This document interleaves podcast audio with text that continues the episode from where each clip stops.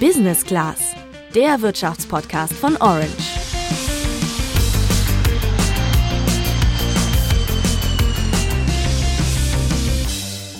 Das Jahr ist fast geschafft und so langsam wird es Zeit für gute Vorsätze. Zum Beispiel mich endlich auf diese eine coole Stelle zu bewerben. Das kann ja auch noch bis nächstes Jahr warten. Zum Jahresende bewerben sich doch eh alle, oder? Und wegen Corona werden bestimmt gerade weniger Leute eingestellt. Wenn ihr das gerade auch denkt, dann haben wir jetzt eine Überraschung für euch. Das ist schon was sehr Außergewöhnliches, was wir gerade sehen. Die Zahl von den Stellenausschreibungen ist äh, nicht mehr nur auf dem Vor-Corona-Niveau, sondern sie ist halt sogar noch darüber. Wir haben eigentlich nicht ein Arbeitslosenproblem, sondern wir haben ein Problem, genügend Leute zu finden, die die ganze Arbeit verrichten. Das war Lazar Bakovic. Er leitet die Karriereredaktion beim Handelsblatt. Warum er gerade jetzt die beste Zeit sieht, einen neuen Job zu suchen, klären wir in dieser Folge. Außerdem verrät euch der Karriereguru, worauf es wirklich ankommt, wenn du überlegst, den Job zu wechseln. Ich bin Luca. Und ich bin Juliane. Juliane, was glaubst du denn so, wie viele Stellen in den vergangenen drei Monaten in Deutschland frei waren? Boah, schwierige Frage. Vielleicht so 700.000? Ja, hätte ich auch so geschätzt. Es waren aber einfach mal 1,4 Millionen. Ach krass, also einfach mal das Doppelte. Damit hätte ich jetzt ehrlich gesagt gar nicht gerechnet. Nee, ich auch nicht. Das lag in Branchen wie der Gastronomie natürlich besonders an Corona. Die Gastro hat während der Pandemie bisher schon mehr als 300.000 Mitarbeitende, zum Beispiel an Lieferdienste, verloren. Aber auch besonders viele gut bezahlte Stellen sind gerade frei. Allein die 40 DAX-Unternehmen suchen gerade mehr als 20.000 Leute.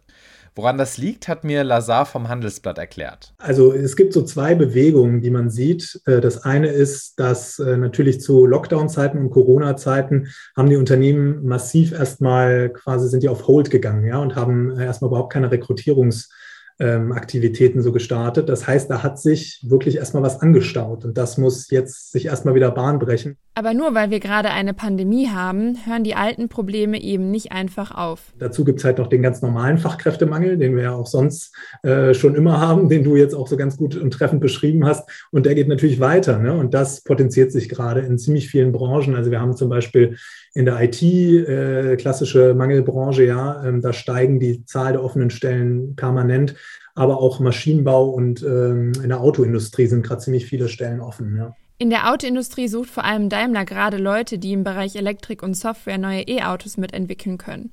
Von den DAX-Konzernen haben nur noch Fresenius und die Deutsche Post mehr freie Stellen. Genau, Fresenius sucht dabei vor allem noch Pflegekräfte und Ärztinnen und Ärzte für ihre Kliniken. Und die Deutsche Post braucht ganz dringend Postboten fürs Weihnachtsgeschäft und Fachkräfte wie Projektmanager oder Blockchain-Expertinnen und Experten. Das mit den Fachkräften ist ja zu jeder Jahreszeit so. Aber warum ist denn gerade jetzt zum Jahresende eine gute Zeit, um sich einen neuen Job zu suchen? Ja, das wollte ich auch genauer wissen und habe mich deswegen mit Dr. Anina Hering von der Jobplattform Indeed verabredet. Sie hat tausende Ausschreibungen und Bewerbungen auf der Plattform analysiert und findet, also aktuell ist es ein sehr guter Zeitpunkt, sich für einen neuen Job zu bewerben. Einerseits natürlich, weil der Jobmarkt sehr eng ist. Die Unternehmen suchen gerade wirklich händeringend nach Fachkräften. Das heißt, ich habe hier ein sehr großes Angebot und äh, nur sehr niedrige Konkurrenz. Denn es ist so, dass sehr viele Leute tatsächlich Anfang des Jahres sich auf Jobsuche begeben. So als Neujahrsvorsatz äh, nach den Weihnachtsferien, nach Silvester einen neuen Job suchen. Und äh, wenn ich jetzt im ähm, November und Dezember mich auf Jobsuche begebe, dann bin ich tatsächlich vor der neuen Jobsuchewelle, die dann Anfang des Jahres startet. Für die Jobexpertin gibt es aber noch einen anderen guten Grund, sich jetzt schon zu bewerben. Ein sehr, sehr großer Vorteil, den Jobsuchende aktuell haben, ist, dass aufgrund der guten Arbeitsmarktsituation, das heißt der hohen Nachfrage von Seiten der Unternehmen, man auch sich für Jobs bewerben sollte, wo man vielleicht vor einiger Zeit noch keine gute Chance hatte. Äh, die Nachfrage ist sehr groß nach den Fachkräften und äh, dementsprechend habe ich auch Chancen, jetzt einfach mal in einen Job reinzukommen, wo ich vielleicht vor einem halben Jahr noch nicht so eine gute Möglichkeit hatte. Die Chancen auf einen neuen und vielleicht sogar vor kurzem noch unerreichbaren Job stehen also gerade ziemlich gut.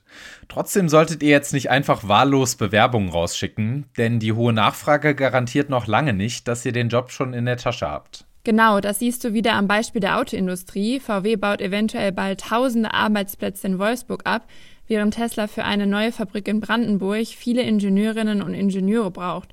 Das heißt aber nicht unbedingt, dass die VW-Leute auch zu Tesla passen.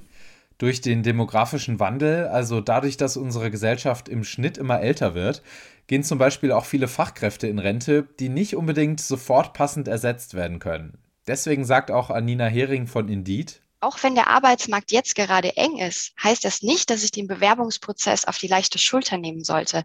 Denn das Unternehmen möchte ja eine passende Kandidatin oder, einen passenden Kandidaten finden. Und das heißt, ich sollte auch auf jeden Fall, egal wie viel Fachkräfte gerade gebraucht werden, meine Motivation dem Unternehmen klar machen und mich wirklich auch sehr, sehr gut vorbereiten. Zu so einer guten Vorbereitung gehört als erstes, sich mal näher mit den Unternehmen auseinanderzusetzen.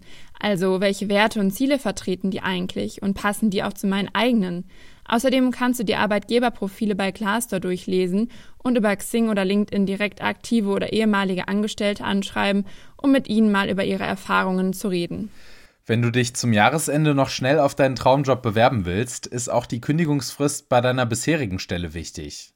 Bei einer Frist von drei Monaten bist du nämlich schon auf die Kulanz deines Arbeitgebers angewiesen, um vorzeitig aus dem Arbeitsvertrag rauszukommen. Um quasi jederzeit abfahrbereit zu sein, sollte dein Lebenslauf auf dem neuesten Stand sein. Außerdem kannst du dir zu verschiedenen Anlässen ein Arbeitszeugnis ausstellen lassen. Zum Beispiel immer dann, wenn deine Rolle im Unternehmen wechselt, wenn du eine neue Vorgesetzte bekommst und natürlich, wenn du den Arbeitgeber wechselst. Damit deine Unterlagen immer aktuell sind, solltest du jede Möglichkeit für ein Zeugnis nutzen. Gerade wenn du dich auf eine Superstelle im Ausland bewerben willst, können dir außerdem Referenzen sehr helfen. Deswegen empfiehlt Anina Hering, sich aus seinen bisherigen Stationen im Lebenslauf so ein, zwei Personen rauszusuchen, die was über einen erzählen können. Da sprichst du was an, was ich mich auch gerade gefragt habe, Luca. Was mache ich denn, wenn ich in Düsseldorf wohne und meinen Traumjob in München entdecke, aber eigentlich gar nicht umziehen will? Kann ich dann einfach einfordern, nur aus dem Homeoffice zu arbeiten?